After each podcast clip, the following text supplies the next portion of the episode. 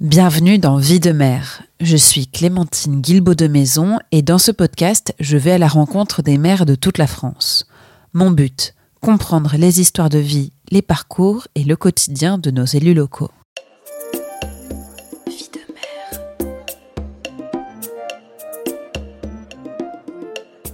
Oh, c'est une sacrée vie de mère. Pour ce nouvel épisode, j'ai reçu mon invité le maire de Nevers à Paris.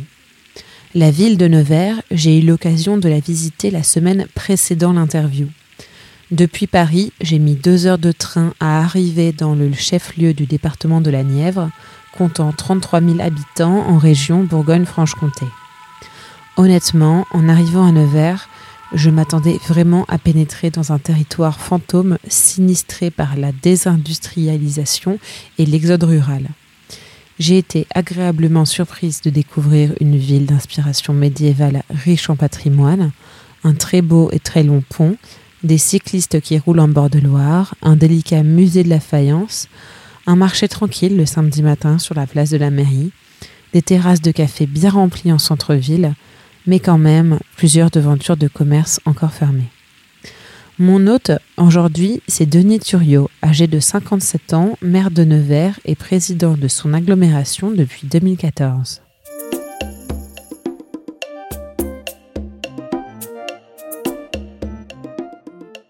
Denis Thuriot, bonjour. Bonjour à vous. Euh, merci d'être avec moi pour euh, ce cinquième épisode de Vie de mère. Avec plaisir. Qu'est-ce que vous rêviez de faire dans votre vie quand vous étiez petit?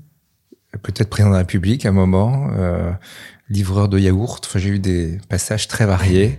et à part, de yaourt. Ouais, ouais, ouais. J'étais fasciné, euh, comment dire, euh, fasciné par les triporteurs, vous savez, les petits véhicules qui livrent. C'est à la mode. Ça a été longtemps mon rêve et ça revient à la mode, donc peut-être c'est ce qui m'attend pour plus tard. Et président de la République, donc déjà une. Oui, bah écoutez, le maire de Château-Chinon, le maire de Château-Chinon dans la Nièvre a été président de la République, c'était François Mitterrand. Donc pourquoi pas le maire de Nevers Mais bon, c'est pas, je le dis avec humour. Il y a d'autres d'autres candidats et moi je je suis en appui parfois. Donc vous avez grandi dans une famille euh, où la politique c'était important? Oui, oui, oui. J'ai eu euh, quelques ancêtres qui ont m'ont fait ou qui ont essayé d'en faire, et puis j'ai eu un père euh, assez impliqué même s'il n'avait pas été élu. Et puis, euh, donc j'ai décidé de faire avocat à 14 ans, et j'avais un père avocat qui ne m'y forçait absolument pas. Et finalement, moi j'aime bien aller faire souvent ce qu'on me dit de pas faire. Et donc je suis allé voir dans les prétoires à partir de 14 ans, et j'en ai pas dérogé. Je suis avocat depuis 1992. Euh, Et qu'est-ce qui vous a donné envie d'être avocat? Euh, ben déjà à l'époque, ça va faire vieux ce que je vais vous dire, mais quand j'étais au collège, je faisais des débats contre la peine de mort parce que la peine de mort n'avait toujours pas été abolie en 1981. Et donc, euh, donc voilà, j'avais une appétence pour euh, les sujets, puis pour prendre fait et cause pour les autres. Voilà, ça c'était quelque chose qui me passionnait. Et contrairement à certains de mes confrères, j'ai jamais hésité entre magistrat et avocat. C'était vraiment le côté euh, défense, défense des causes, défense des gens.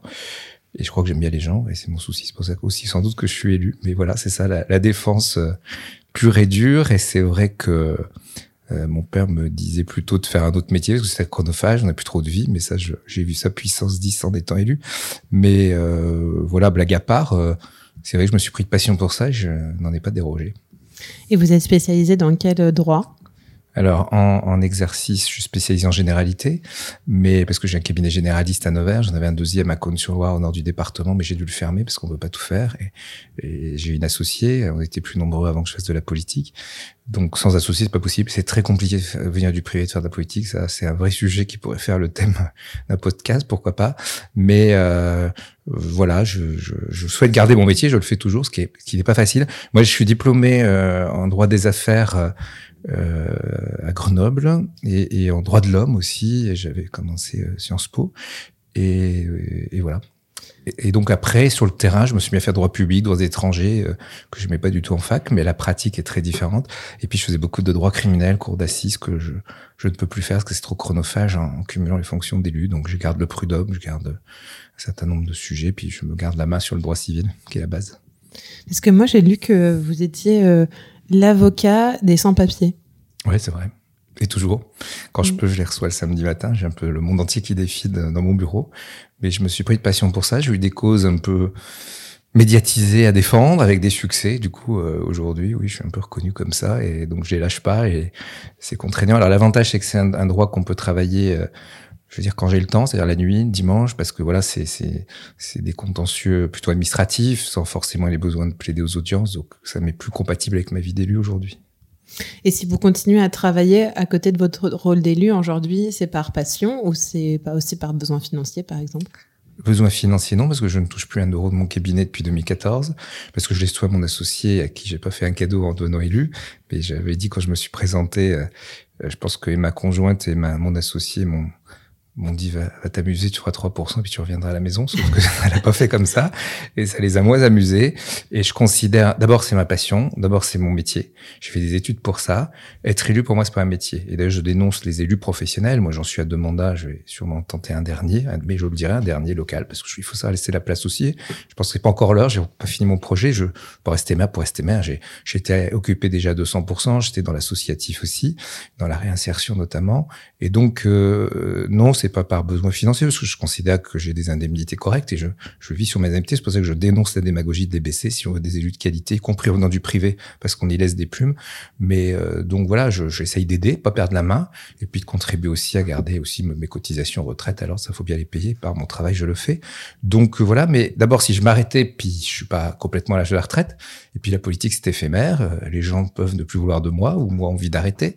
Et donc je suis pas tout à fait à l'âge de la retraite.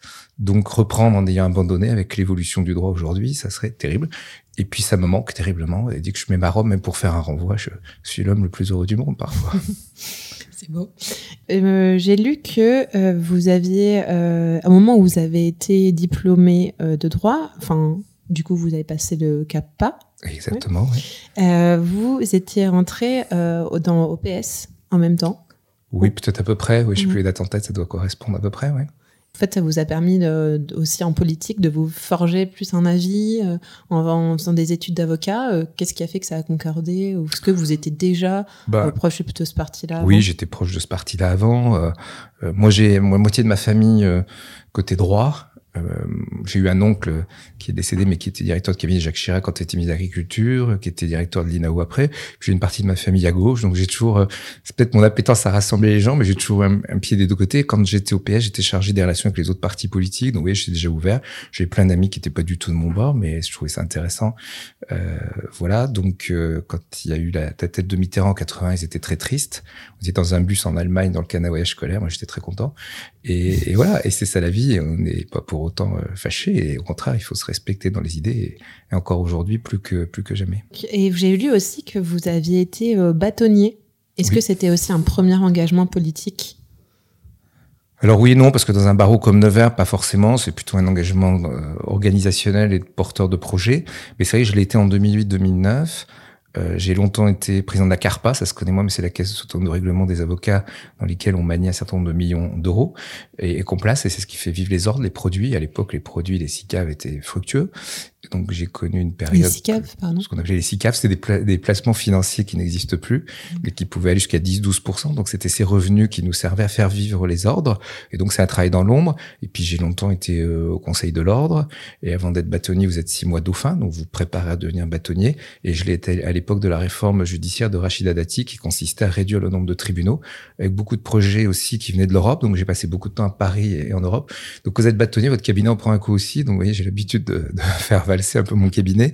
Euh, d'ailleurs, maintenant, je sais que parfois dans les dans les statuts d'associés, il n'y a pas d'autorisation de se présenter ou, d'être bâtonnier sans l'accord des associés, parce que c'est vraiment un déséquilibre. Mais euh, c'est une forme d'engagement, de travail pour le, ses, ses, pairs, pour ses confrères. C'est une forme de confiance aussi et de reconnaissance. Il faut faire une petite campagne aussi, donc j'ai peut-être déjà ça dans la dans le sang. Et euh, non, je l'ai été à un moment où c'était important. C'était la, la numérisation des cabinets d'avocats aussi. Donc j'étais cabinet de thèse, donc j'ai testé ce qu'on appelle le réseau privé virtuel avocat, le RPVA. À l'époque, certains confrères me disaient ça passera, non ça passera pas. Aujourd'hui, si vous n'avez pas le RPVA, que vous soyez au fin fond de la province ou à Paris, vous pouvez pas travailler, vous pouvez mm. pas être connecté avec les tribunaux. Donc j'avais aussi une forme d'intérêt pour l'innovation dans mon métier qui ne ressemble plus du tout à, ce qu'il était au départ. Et puis c'est normal, c'est la vie, il évolue beaucoup. Donc euh, voilà, je sais pas si c'était politique au sens euh, vous l'entendez, mais c'était un engagement, oui, de d'essayer de, de, faire avancer notre barreau, euh, euh de faire mieux, euh, ou en tout cas de le faire progresser par rapport à nos prédécesseurs. Quelque part, c'était la défense des avocats. Oui, je considère que le bâtonnier est un défenseur des avocats, avec des magistrats qui sont parfois euh, compréhensifs, avec lesquels on a de bonnes relations, puis avec d'autres qui sont pas faciles, qui veulent parfois, euh, voilà, comment dirais-je, nous faire tout supporter, compris parfois l'impression des feuilles de papier. Bon, maintenant on a de plus en plus de choses dématérialisées, de toute façon c'est à notre charge, mais déjà à l'époque, des fois, il n'y avait plus de stylo, il n'y a plus de papier, fait qu'on amène ça au tribunal. Ça paraît surréaliste ce que je dis, mais c'est vrai. Et puis il y a une façon aussi parfois de, voilà, des magistrats qui connaissaient mal le métier, qui considèrent que quand on gagne 100 euros, c'est dans notre poche et, et qui n'ont pas conscience parce qu'ils sont fonctionnaires, qui n'ont jamais été dans le privé, qu'il y a des charges, c'est pas c'est pas simple, que quand on va à l'audience à 14 h puis qu'on en repart à 18 h ou à 21 h quand on est jeune avocat, et eh ben c'est des heures d'attente, de perdu. On essaie de travailler un petit peu. Maintenant il y a des moyens modernes, mais à l'époque il y en avait moins. Donc c'est aussi euh, euh, ouais, une mauvaise organisation de la justice qui ne s'est pas améliorée. Je suis moins maintenant dans les dans les prétoires, mais euh, voilà, il y a, y a, un vrai sujet sur la perte de temps du métier d'avocat par rapport au travail qu'il fournit. Et je sais que la, la, le métier se paupérise. Il y en a beaucoup d'avocats en difficulté dans les grandes villes, alors que c'est un très beau métier, exigeant.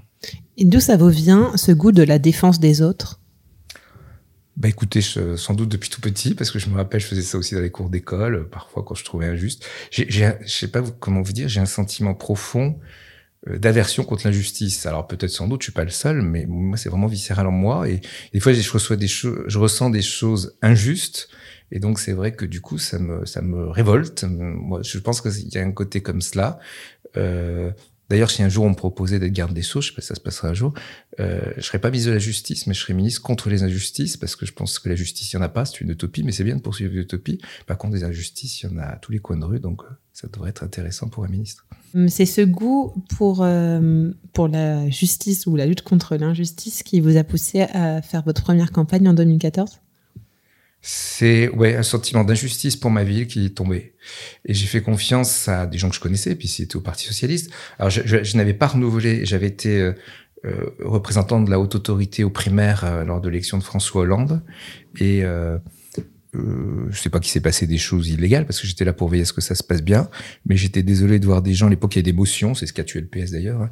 euh, la motion 1, la motion 2, la motion 3. Bon, j'ai pas le droit de donner mon avis, ce qui m'a bien arrangé, mais je voyais des gens de la motion 1 qui buvaient plus le café que gens de la motion 5, qui alors qu'ils étaient copains depuis 30 ans. Enfin, pour moi, c'était pas ça la gauche. C'est quoi une motion exactement Motion, c'est un courant. Il y avait le courant euh, euh, Ségolène Royal, il y avait le courant euh, Valls, il y avait, voilà, c'était ça l'émotion et, et, et, ça crée de l'émotion en un seul mot, mais pas dans le bon sens du terme. Et en fait, moi, je suis désolé. Pour moi, c'est pas ça la gauche, c'est pas ça la politique. Et, et, encore une fois, moi, je suis vraiment, je pense être quelqu'un d'ouvert aux idées. C'est peut-être ce qui a généré la suite de mon parcours politique. Mais je conçois pas qu'on puisse se fâcher pour des idées politiques. Je trouve que c'est très enrichissant de, de travailler avec des gens avec qui euh, on n'a pas la même idée. D'ailleurs, on s'ennuierait. Et par contre, euh, c'est toujours dans, je suis peut-être naïf, mais toujours dans le respect de l'autre. Quoi, ça nécessite pas des insultes ou autre. Et euh, la diversité politique m'intéresse, le, le, mélange des genres, l'alchimie, un peu, je suis peut-être un peu un chimiste de la politique, j'ose dire. Et, et, voilà, et pour moi, le, le clivage m'a usé. Et puis, euh, vous savez, quand je suis revenu dans ma ville, j'étais à Grenoble, Chambéry, Annecy, où je me plaisais bien, j'adore le ski par exemple. Et je suis revenu, mon père me, me poussait pas. Bon, malheureusement, je suis revenu décédé rapidement et, et brutalement, donc j'ai continué le cabinet. Mais je suis revenu, euh, j'étais obligé de revenir, j'étais dans un, un, gros cabinet à Grenoble, je peux rester là-bas. Je suis revenu, euh, j'ai fait mon choix et, et j'ai vu une ville qui tombait alors que je faisais confiance à des gens pour qui je votais, que je soutenais parfois. Euh, j'avais pas été élu, mais j'avais un rôle au sein du parti, de la fédération. Et j'étais très triste de voir ma vie. C'est une ville que j'adore. Euh, c'est une ville dont je suis amoureux. Je pense que c'est ma maîtresse. D'ailleurs, je passe plus de temps avec elle qu'avec ma femme, mais elle le sait. Qu'est-ce qui vous, qu'est-ce que vous aimez dans cette ville? J'étais guide quand j'étais jeune, quand j'étais étudiant. J'étais guide de Nevers à l'été, et je pense bien la connaître. Et je pense que c'est une, une, ville qui mérite mieux. Nevers à deux heures de Paris a été oublié. On s'est cassé la figure.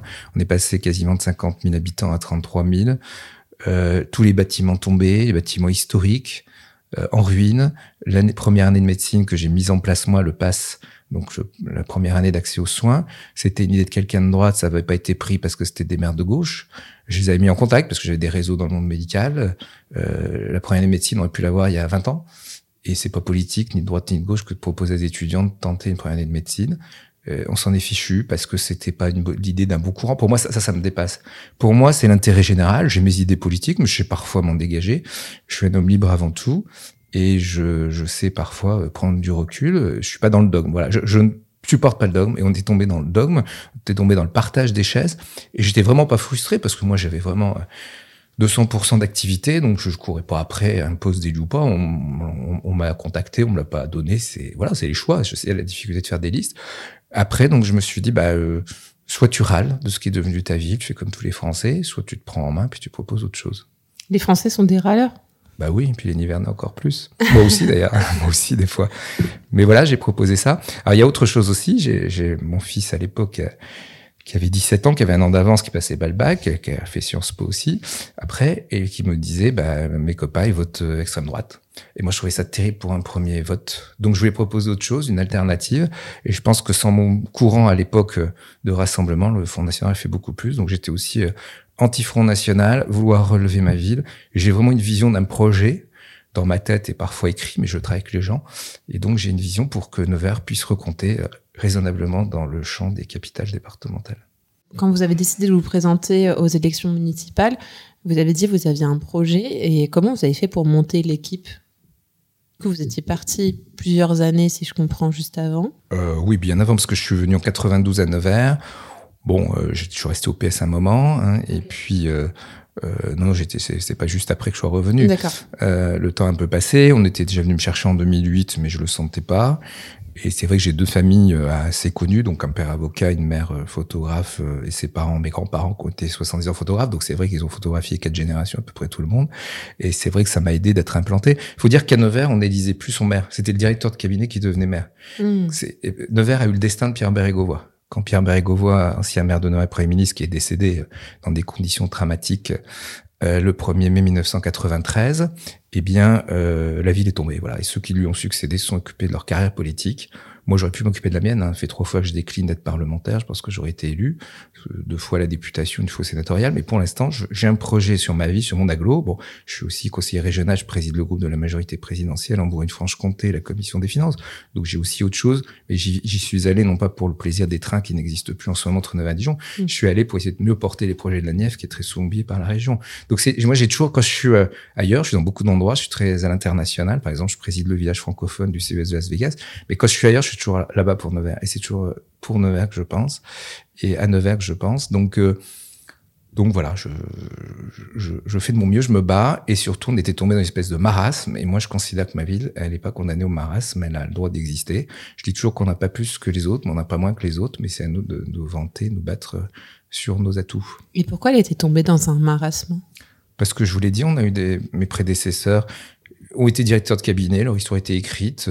L'ancien maire euh, a pris l'arrêt de toutes ses activités d'élu à 60 ans, il l'a respecté, mais il y avait deux successeurs prétendants que je connaissais bien.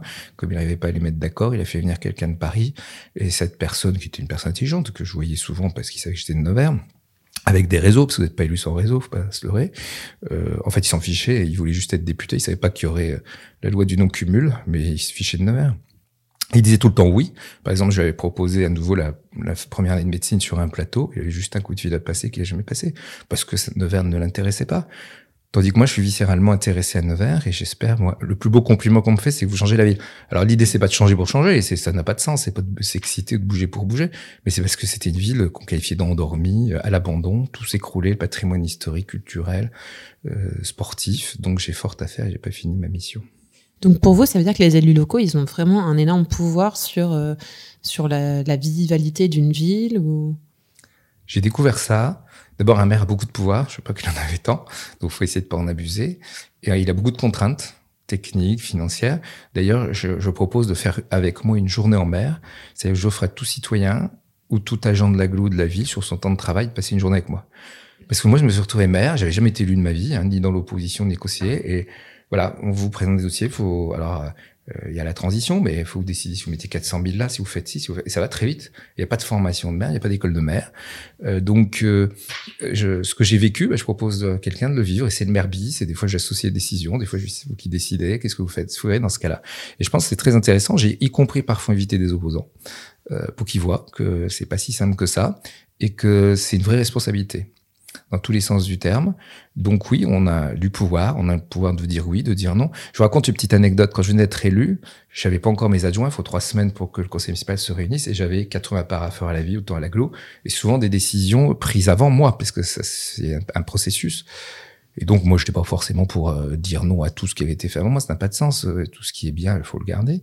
Et euh, parapheur, on me faisait dire non. Et vous savez, quand on vous fait dire non, vous créez une déception quelque part, une association, une personne, etc. Donc, je, j'ai ce qu'on appelle bloquer le parapheur. Quand le maire bloque le parapheur, c'est panique dans les services. Pourquoi il me le retourne pas Il y a un problème. Et donc, j'ai dit, je veux juste comprendre que vous m'expliquez, parce qu'il n'y a pas forcément beaucoup d'explications pourquoi je disais non. Et la personne est venue avec le parapheur me faisant dire oui, l'inverse. Et donc, c'est ça, c'est là que je me suis dit, mais on a un pouvoir, pas de vie de mort, heureusement, mais on a un pouvoir de oui ou de non. Euh, qui peut être contrôlé, bien sûr, mais on a un pouvoir de oui ou de non. Et euh, je suis pas finalement revenu sur la décision du non, mais on m'a donné la bonne explication. Et donc, vous voyez, on peut vous faire dire oui ou vous faire dire non. Enfin, c'est vous qui décidez à la fin, très facilement. Et l'idée, c'est pas de jouer avec ça, mais c'est d'essayer d'être juste. C'est quoi le pouvoir qui vous a le plus surpris, justement? Euh, Moi, le pouvoir d'emmener les gens derrière moi. Parce que je vous ai pas tout à fait répondu tout à l'heure, mais je suis parti sans rien quand je me suis présenté. À l'époque, euh, l'ère du macronisme qui s'est un peu inspiré, j'ose le dire, de ce que j'ai fait, mais évidemment à une échelle différente. Euh, moi, je suis parti sans financement, sans un euro pour la campagne, sans personne. J'avais trentaine de personnes vaguement intéressées et c'est tout, sans, sans étiquette.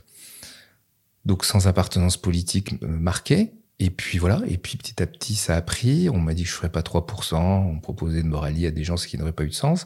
J'ai fait 25% au premier tour, des partis euh, rejoints, mais par contre c'était sans étiquette et sans changer une virgule de mon programme, et on a gagné à 49,80 contre le PS qui était là depuis 43 ans et contre le Rassemblement National, donc au triangulaire.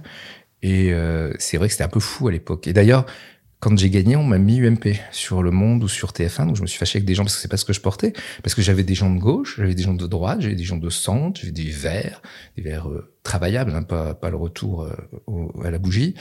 Et donc, euh, puis il y avait des gens, de, j'ose dire de rien, mais c'est pas péjoratif, c'est-à-dire qu'ils n'avaient pas d'affiliation, qui étaient vraiment de la société civile. Donc c'était très innovant à l'époque, et je, certains pensaient que j'allais rejoindre le maire, d'autres, enfin, j'ai mis trois mois pour expliquer ce que je faisais et d'exister parce que j'étais pas dans une case. Et en France, si vous n'êtes pas dans une case, alors ça peut paraître aujourd'hui un peu dépassé parce que il y a eu le macronisme, il y a eu le rassemblement, mais moi c'est ce que j'ai porté parce que je voulais euh, transgresser les clivages, les écarter.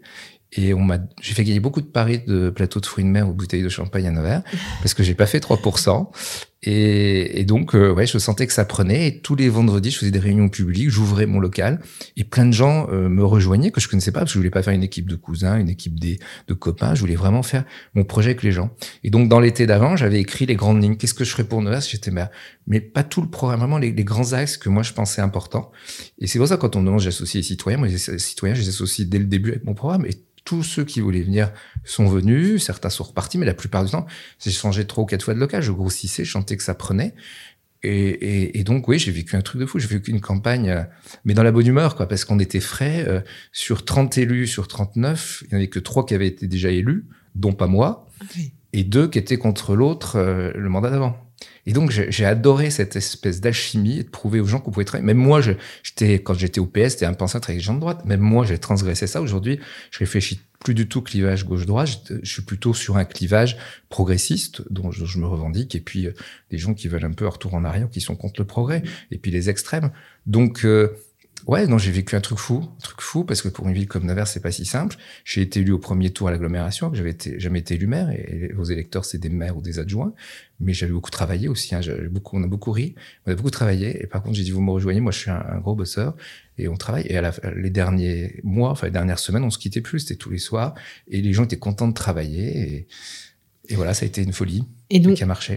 Concrètement, comment est-ce que est-ce que vous avez un conseil à partager de euh, demain quelqu'un qui veut lancer une liste citoyenne de qu'est-ce qui euh, un secret de campagne en fait euh, qu'est-ce qui explique que vous avez été élu? Je vous le dis pas parce qu'on lira pas mon autobiographique, j'aurais sûrement pas le temps d'écrire. mais euh, non, blague à part, je pense qu'il y a l'envie. On avait une envie, mais une fraîcheur aussi, et sans doute une inconscience. Par contre, ayant beaucoup travaillé, je ne suis, je été perdu dès le départ sur aucun sujet. Après, il y a l'apport des services, mais je savais de quoi je parlais. Euh, Est-ce que être avocat aussi, ça vous a aidé, j'imagine? Ouais, sur l'oralité, sur les débats. Et d'ailleurs, on a été le débat le plus suivi de France 3 sur le plan de national hein, à Nevers parce qu'ils sentaient qu'il se passait quelque chose. Alors c'est quand même une terre très socialiste. Et j'ai été invité in extremis, il y a beaucoup de candidats parce qu'ils se sont dit, c'est France 3 qui me l'a dit, hein, euh, que j'étais avocat, donc je pouvais peut-être apporter des choses, etc.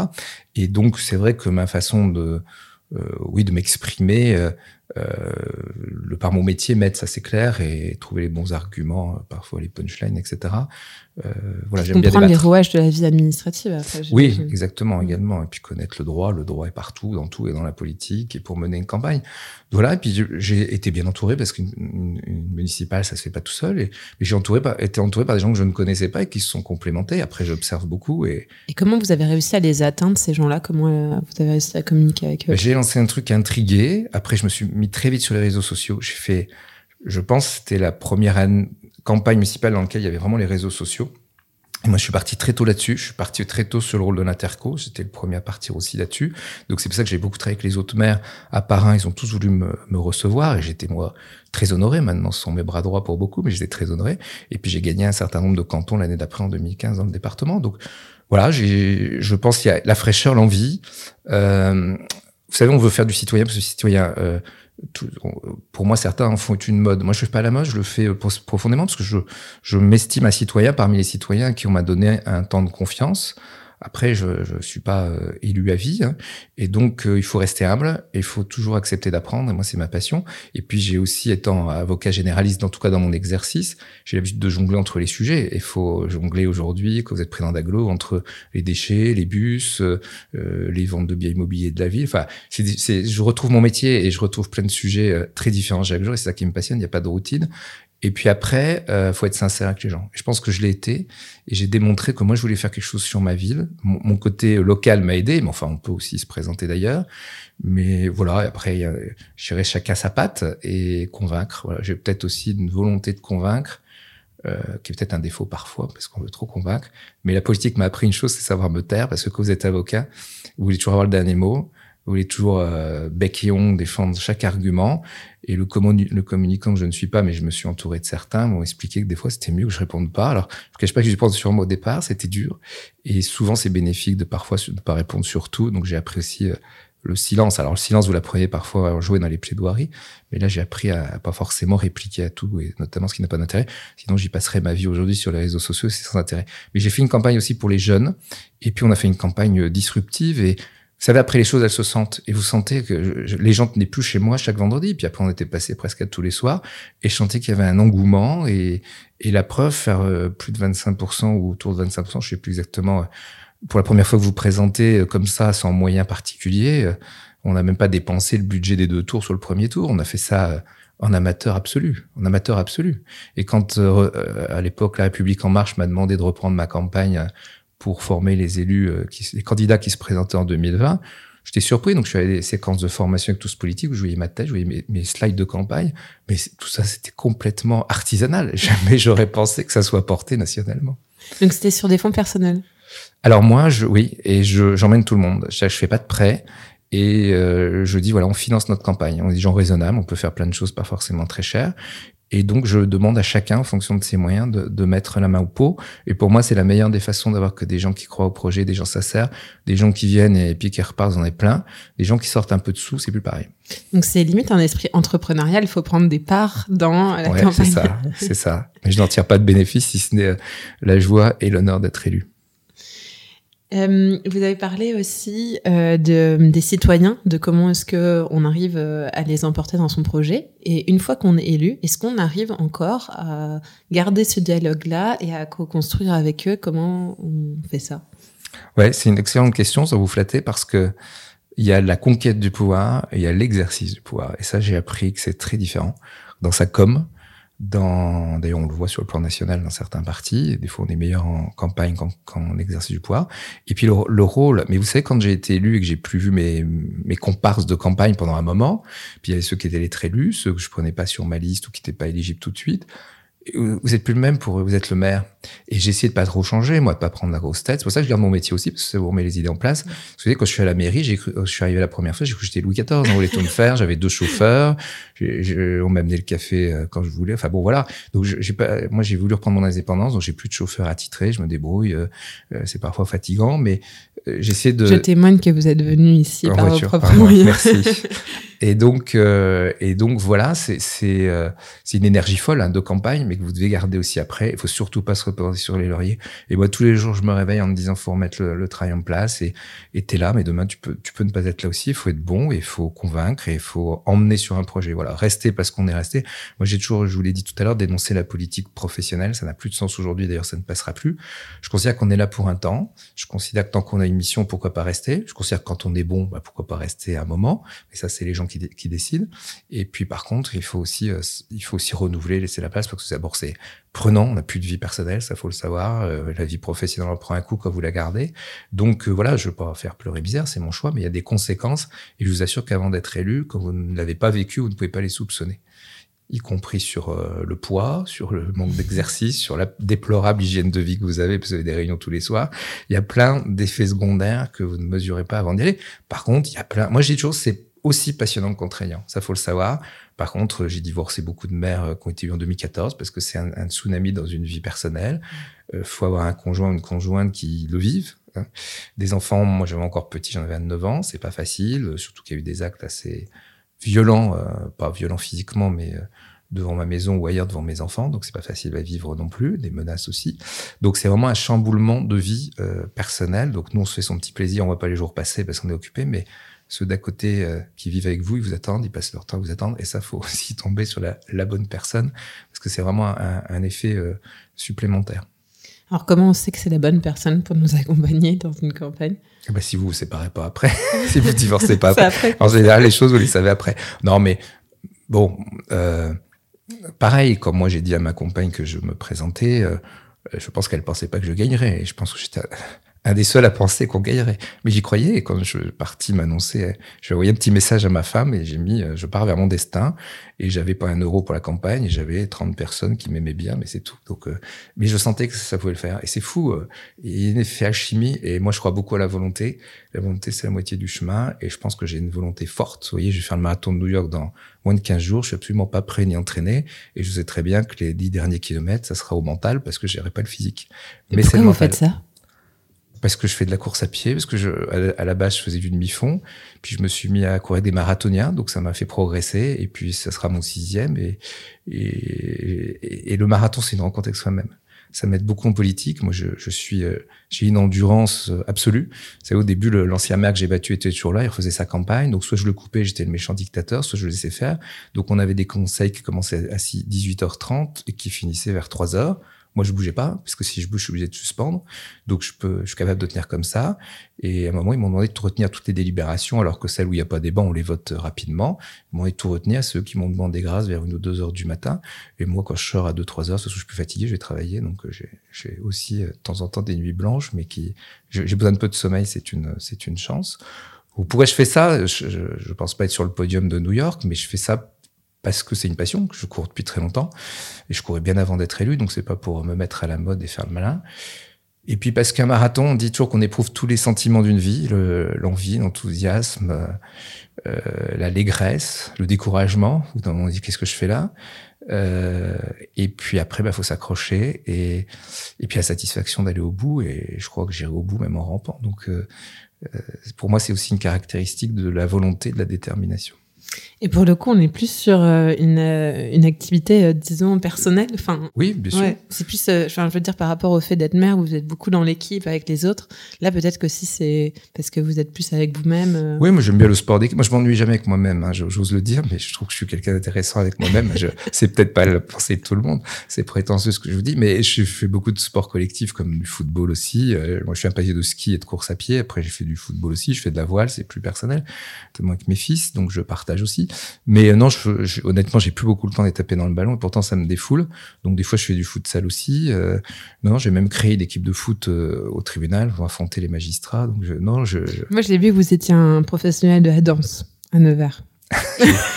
Alors, comment vous avez vu ça? Parce qu'il y a plusieurs sujets. Ah oui?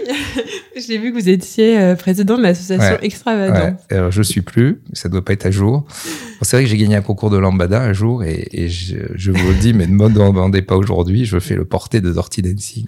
Waouh Vous parlez à une grande fan alors. Bon, bah, la prochaine fois. Donc, euh, il y a aussi quelque chose qui est euh, très intéressant dans ce que vous faites actuellement, c'est qu'en février, vous avez été nommé président de l'Assemblée des territoires du Parti Renaissance. Oui. Est-ce que vous pouvez m'expliquer qu'est-ce que c'est et pourquoi ça a été créé en, récemment? Alors là, j'ai été élu de façon pérenne parce que j'avais été élu dans un premier temps pour euh, mener l'organisation. Et donc, il y a eu une élection au campus de Bordeaux il y a une dizaine de jours. Euh, donc en fait, l'Assemblée des territoires, ça a été créé, c'est un organe de renaissance, ça a été créé à la demande du président de la République pour avoir plus de liens avec les élus locaux et les, le gouvernement et les élus locaux. Et c'est souvent ce qu'on reprochait au président de, manquer. Lui-même n'a jamais été élu local. Et voilà, c'est comme ça. Mais c'est pas le seul. Et euh, on lui reprochait souvent d'être un peu en déconnexion. Donc moi, mon rôle, c'est de présider les élus de Renaissance, y compris euh, les élus euh, parlementaires européens, y compris l'ensemble des parlementaires et l'ensemble des élus locaux. Et donc, c'est cette task force qu'on a montée à un groupe de 20 personnes, euh, 10 hommes, 10 femmes, que je préside sur le bureau, de mandats différents, de régions différentes. Et euh, notre rôle, c'est à la fois de descendre à nos élus adhérents, les informations un peu en amont, les explications, faire, par exemple, j'ai fait une, un, un, plateau avec Bérangère Couillard pour nos adhérents pour expliquer le plan haut, quand elle était à la biodiversité. Là, on va faire quelque chose avec euh, le ministre Cazenave sur les budgets. Donc c'est favoriser ce que fait le gouvernement ou ce que souhaite le président de la République, ses attentes. Donc ça, c'est le côté descendant auquel je veille. Et puis, euh, lorsqu'il y a des visites ministérielles, qu'on n'oublie pas les élus de la majorité, parce que ce moi, j'ai pas à me plaindre, hein, beaucoup de ministres qui viennent au président, et, et, comme je suis majoritaire, je suis forcément associé, mais je sais que dans certains endroits où il y a des gens euh, très humblement qui font des campagnes, qui prennent de leur argent pour, pour se déplacer, coller les affiches, etc., ben, ils, ils, voient leurs adversaires en photo parce que c'est la façon républicaine de se déplacer pour le gouvernement, le président, mais eux, ils sont oubliés, même pas conviés, etc. Donc mon rôle, c'est aussi de veiller à ça. Ça peut paraître tout bête, mais c'est aussi une façon de développer le parti et de garder des gens qui se sacrifient sur leur temps personnel sans rien attendre en retour et, des temps militants, y compris des gens qui sont pas du tout élus, mais qui soutiennent euh, ce mouvement, ce parti politique. Et puis l'autre rôle, c'est remontant, c'est remonter euh, les bonnes idées de terrain, euh, c'est alerter. Là, par exemple, j'appelle, euh, j'appelle tous les tous les maires qui sont victimes, ou les élus qui sont victimes de violences, soit quel que soit leur parti politique. Là, j'ai vu qu'il y avait la maire euh, vers une commune de Tours, enfin vers Tours, qui est, sa voiture a été brûlée avant-hier, donc je vais l'appeler aussi. Voilà. Euh, je le fais sans, sans arrière-pensée politique. C'est vraiment, euh, je travaille sur le statut des de l'élu local et, et, les violences faites aux élus. J'en ai été victime moi physiquement, euh, ma maison, mon cabinet d'avocat, euh, des menaces de mort, etc du fait de mon soutien au président de la République. Donc, je, je, je, sais aussi la démarche qui est faite et je sais qu'elle est attendue par l'ensemble des élus. Donc, c'est une démarche qu'on essaye de faire de façon transpartisane. Donc mon rôle, c'est de soulever des idées, c'est de travailler sur des sujets comme euh, le statut de l'élu, je vous l'ai dit, les violences faites aux élus. Je travaille le projet de loi avec Violette Spilbou qui sera présenté à, à, l'Assemblée nationale prochainement. C'est aussi euh, euh, travailler sur la, la, réforme de la Constitution, parce que c'est un souhait du président de la République et je pense que les élus locaux ont leur mot à dire. Et c'est montrer que tout n'est plus décidé depuis Paris. Voilà. Donc c'est qui a deux flux montant descendant et moi mon rôle c'est de veiller à cet équilibre là c'est de relayer parfois directement au président sans filtre. Euh, c'est de relayer à la première ministre qui que je verrai plus souvent régulièrement pour travailler ensemble sur sur le rôle des régions sur euh, les liens du gouvernement avec les élus locaux. Et donc c'est une façon de faire un ancrage. Et on reproche souvent à Renaissance de pas avoir un ancrage local. Moi je suis la preuve que c'est possible. Mais euh, euh, D'abord, c'est un jeune parti, il ne faut pas l'oublier par rapport aux autres. Et ce qui s'est passé euh, n'a jamais existé dans la Ve République hein, en, en, histoire politique, qu'on apprécie ou qu'on n'apprécie pas, c'est un fait. Donc voilà, j'ai un rôle intéressant, passionnant de coordination des élus et de les représenter et, et, et de les porter auprès du président du gouvernement. Donc vous parliez euh, des violences faites aux mères, c'est vraiment un sujet euh, dont on parle de plus en plus. Euh, Est-ce que vous pensez qu'il y a vraiment une recrudescence de ces violences? Oui, absolument, absolument. Euh, mais on le voit par rapport aux enseignants, sans parler des drames qui viennent de se passer dans les trois dernières années. Mais on sent bien qu'il y a un problème de respect. Mais même je vois au niveau de ma profession d'avocat. Avant, l'avocat, euh, c'est pas un privilège, mais on était respecté. Aujourd'hui, les gens arrivent, ils ont une exigence vis-à-vis -vis de l'avocat qui est bien plus que vis-à-vis d'eux-mêmes. Mais ça, on le voit dans tous les métiers.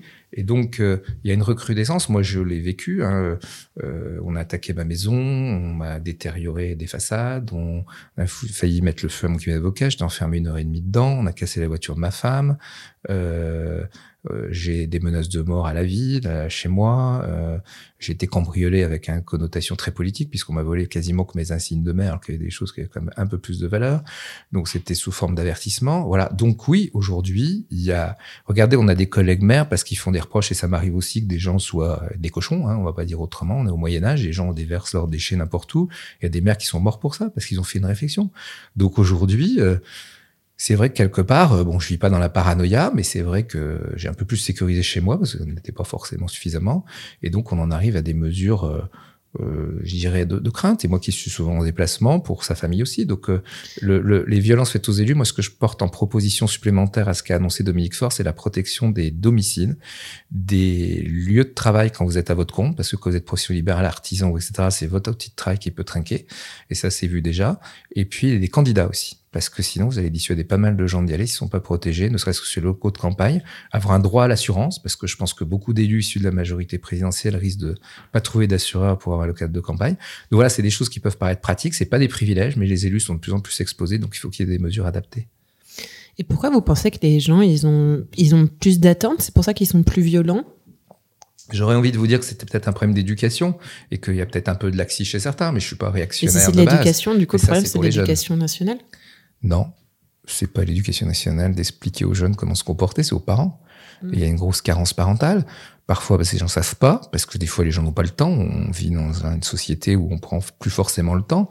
Et euh, des fois, votre enfant, vous le mettez devant la télé, puis, puis vous expliquez pas les choses, ou des jeux vidéo. Et je suis pas, je suis pas, euh, comment dirais-je, je suis pas rétrograde, hein, ce que je vous dis, mais, mais je vous dirais que ma, ma réponse, elle n'est pas exacte. Là, dans quelques semaines, va comparaître un homme de 73 ans à Nevers qui m'a insulté euh, quasiment au quotidien sur euh, euh, Facebook, sur Twitter, pardon. Et on a réussi à le retrouver par miracle parce que c'est un réseau américain et là-bas, quand vous insultez ou menacez, c'est la liberté d'expression. Heureusement pas en France. Donc il a été auditionné par la police. Et comme l'affaire n'a pas été jugée, je vais pas donner tous les détails, mais il a dit qu'il recommencerait. Et c'est juste parce qu'il m'aime pas. Voilà. J'ai jamais vu, j'ai jamais rien eu avec lui, j'ai jamais rien refusé ou, ou, ou accepté. C'est pas le sujet. Donc, vous voyez, finalement, c'est pas qu'une question de génération et d'éducation, et, et c'est peut-être une partie du, pro, du projet. C'est surtout le, euh, on est dans une société qui a des progrès considérables en technologie, et euh, on envoie des sondes à l'autre bout de l'espace. Enfin, vous voyez, je pense être opératif assez simple. Et en même temps, on est sur un comportement chez certains. Euh, j'ose dire, de barbares. Alors on le voit sur des choses plus dramatiques en ce moment et, des terrorismes et ce qui se passe aussi euh, ailleurs dans le monde. Mais vous avez des gens, euh, ils n'ont pas de savoir-vivre, pas de respect de l'autre. Je, je pense que j'insistais beaucoup sur le respect. Et je pense pas que ce soit une valeur rétrograde. Le respect, c'est une valeur d'avenir. Être capable de se parler, être capable de pas être d'accord sans se taper dessus. Enfin, c'est la, c'est la base. Mais aujourd'hui, c'est pas la base. Et je vous assure que j'ai failli être lynché par des gilets jaunes parce que j'ai pas les mêmes idées qu'eux. Et ce sont des jeunes gilets jaunes qui m'ont protégé, mais je me suis pris quand même un coup de pied, mais euh, en me retournant. Mais sinon, je pense que j'aurais été lynché.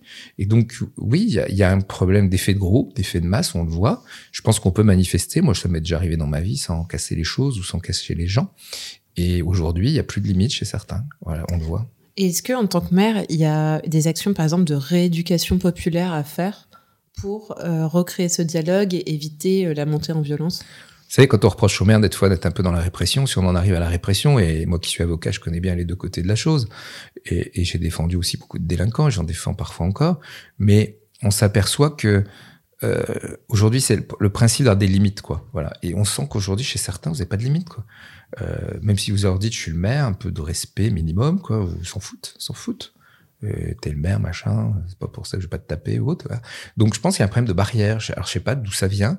Et quand on nous reproche parfois de faire de la répression, moi j'ai fait une police intercommunale pour que je l'ai armée, voilà, parce qu'une police ça fait pas les choses avec des marguerites, y compris pour se protéger elle-même, parce qu'elle était contrainte de se protéger avant de protéger les gens. Euh, c'est compliqué. Euh, mais l'idée c'est pas de se servir de l'arme. Mais aujourd'hui je suis obligé de mettre des caméras individuelles parce qu'ils se font insulter, cracher dessus, etc. Au moins on sait ce qui se passe. Et parfois la police fait des abus, mais c'est très rare. Mais souvent la police est très patiente vu ce qu'on leur dit voilà, moi je pense que je pourrais pas l'être, même si j'ai appris la patience avec la politique un peu. Mais du coup, euh, on fait beaucoup d'actions de prévention, d'accompagnement, de financement du permis de conduire pour pouvoir s'insérer dans des territoires peu denses comme nous. On n'a pas le métro, si vous n'avez pas le permis de conduire, c'est compliqué de travailler. On fait énormément de choses qui sont financées par les villes, par l'État. Il y, y, a énormément de choses.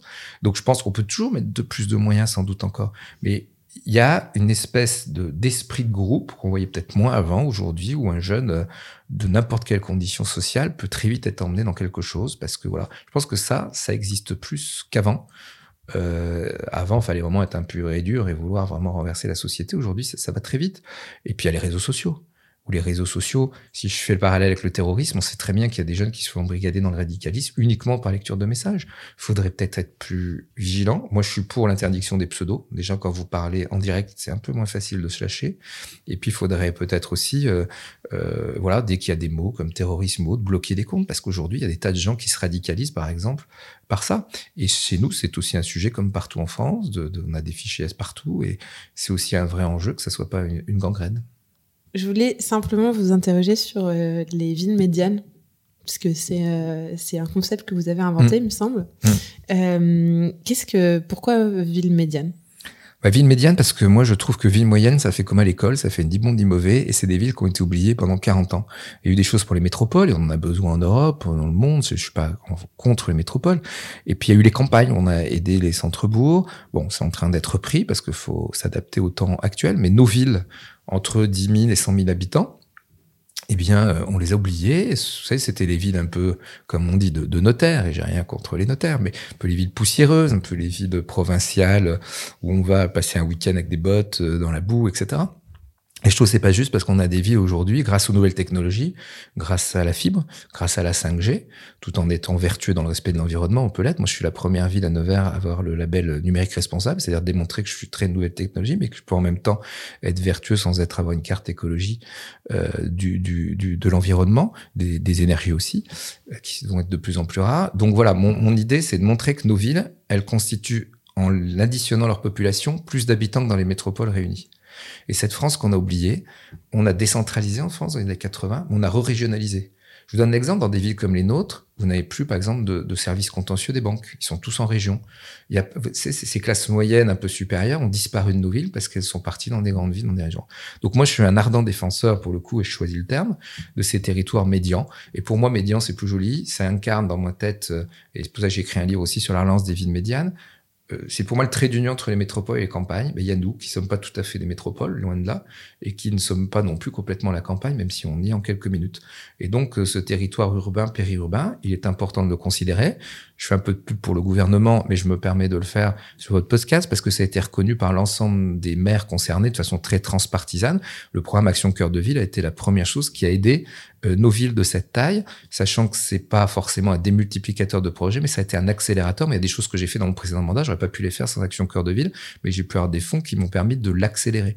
Et donc, euh, il y a Action Cœur de Ville 2 maintenant sur les entrées de ville et les quartiers de gare. Donc, c'est vrai que ça nous redonne de l'oxygène, de l'air, et vous, beaucoup de gens qui vivent dans les métropoles euh, rêverait de vivre chez nous. Alors entre rêver et faire le pas, il y a sûrement une marge. Mais franchement, des fois, quand je vois à la télé des gens qui se plaignent du pouvoir d'achat, etc., rien qu'en venant dans des villes comme les nôtres, ils gagnent en pouvoir d'achat sans gagner plus d'argent parce que la vie est beaucoup moins chère. Vous avez une maison avec jardin pour un 30 mètres carrés à Paris. Vous avez 40% euh, de charge en moins pour euh, une entreprise. En plus, moi, j'ai des locaux à, Paris que je prête gratuitement à toute entreprise ou étudiant ou enseignant de la Nièvre. Donc, il peut être à Nevers pour pas cher et à Paris pour rien du tout. Donc, je, pense que je suis la seule aglo à faire ça. Mais peu importe, les autres territoires sont concernés, ils ont droit aussi. Et pour ça que je vous disais tout à l'heure, pour moi, euh, il faut pas avoir de complexe, quoi. Il faut pas se vouloir plus gros que le bœuf. Mais je pense qu'on a des choses à porter, on nous a oubliés. Et aussi la qualité de vie auquel on s'intéresse. Mais moi, j'ai eu des prédécesseurs qui ont vanté la qualité de vie, mais pas le travail. Aujourd'hui, moi, à Nevers, sur l'aglo, le taux de chômage, qui est déjà pas fort en France, et tant mieux maintenant, il est inférieur au taux national. Mm. Aujourd'hui, sur mon premier mandat, je ne recevais des gens qui cherchaient du travail. Alors, je suis pas directeur de Pôle emploi, mais quand vous êtes maire, vous aidez. C'est le, vous êtes au service de l'autre. Vous essayez de faciliter la vie des gens. C'est ça mon rôle. Et là, aujourd'hui, je reçois que des entreprises qui me supplient de leur trouver des, euh, des gens pour travailler chez elles. Sinon, elles risquent d'être en difficulté. Donc oui, même chez nous, on peut travailler, on peut s'épanouir. On est à deux heures de Paris. Euh, je parle de Nevers et des villes un peu plus loin, mais elles ont d'autres charmes aussi. Donc voilà, je vais pas tout centrer sur Nevers, mais franchement, euh, si vous avez envie d'une vie agréable tout en ayant du travail, il n'y a pas de raison de, de, nous voir juste euh, pour venir passer un week-end. il y a peut-être des, des, auditeurs qui vont venir. je les attends avec plaisir. Euh, merci beaucoup, Monsieur Turiot. Merci à vous.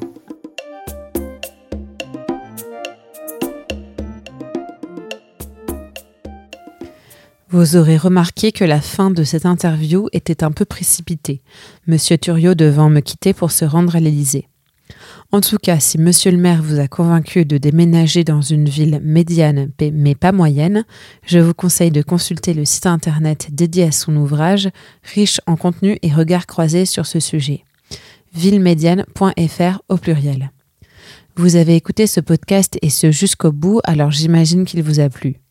Si vous avez particulièrement apprécié ce format d'interview plus court et condensé que les épisodes précédents, n'hésitez pas à me l'indiquer par message ou en commentaire sur Instagram, vie de mer tout collé.